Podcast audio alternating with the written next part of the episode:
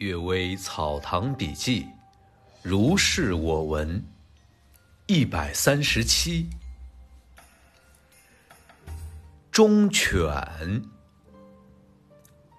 不受朝廷征聘的王宰阳说，他曾在友人的菜园里过夜，听到窗外有人说道：“风雪这么大，太冷了，暂时到空屋里躲一会儿吧。”又听到另一个人说：“后墙一半已经坍塌了，要是小偷溜进来怎么办？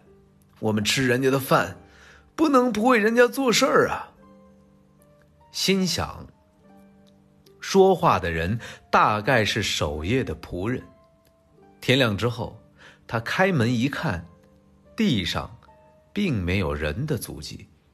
只有两只狗倒卧在围墙的缺口之下，积雪已经埋到他们的腹部了。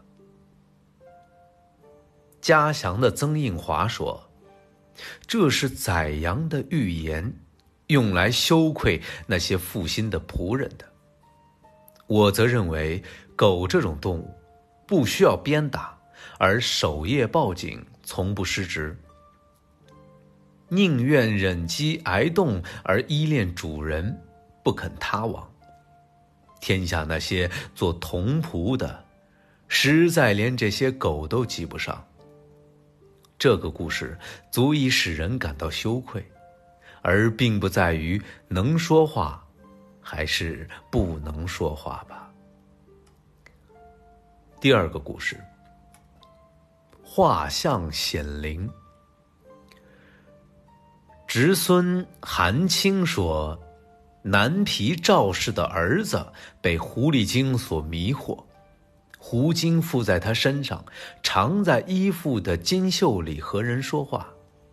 有一次，赵氏偶然在墙壁上挂了钟馗的像，夜里听到房内蹦跳投掷的声音，以为狐精被驱走了。”第二天，还是听到胡精在和人说话，赵氏就问胡精：“你有没有看到钟馗的像？”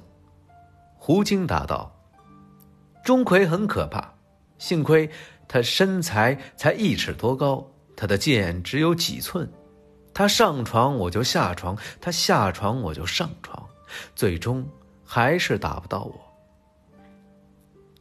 这样看来，画像。”真能显灵，画像显得灵，其身材真的都和画的一样吗？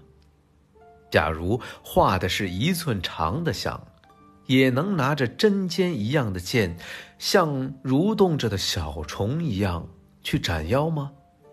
这真是难以理解呀。第三个故事，新武。乾隆三年的夏天，县县修筑城墙，几百个劳工把旧城墙的破砖扔到城下，城下则有几百个劳工用藤筐搬运。饭烧好了，就敲梆子为号，大家聚集在一起吃饭。在吃饭之时，劳工辛武告诉别人：“刚才运砖的时候。”我忽然听到耳边有人大声说：“杀人偿命，欠债还钱，你知道吗？”回头却什么也没看到，真是奇怪呀。饭后，大家又一起干活，乱砖像冰雹一样纷纷落下，一砖正好打中心武，脑壳迸裂而死。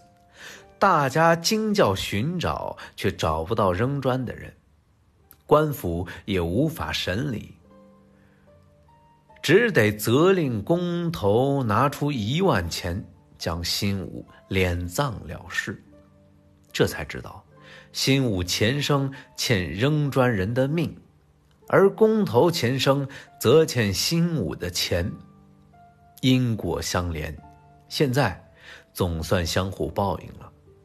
假如没有鬼神事先告知，谁不以为这是一个偶然发生的事件呢？今天的阅微草堂笔记就读到这里。最近一段时间呢，我出差在外录制节目，呃，经常熬夜到很晚，很难抽出时间来为大家录制。不过呢，呃，感谢大家的耐心等待，我会尽量的抽自己的时间，把阅微草堂笔记继续为大家读下去。现在是北京时间。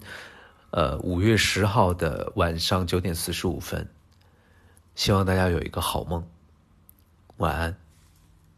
呃，忘了说了，最近一段时间我用的录制的设备是我的手机，所以可能画质会比较，呃，音质会比较差一些，希望大家不要介意。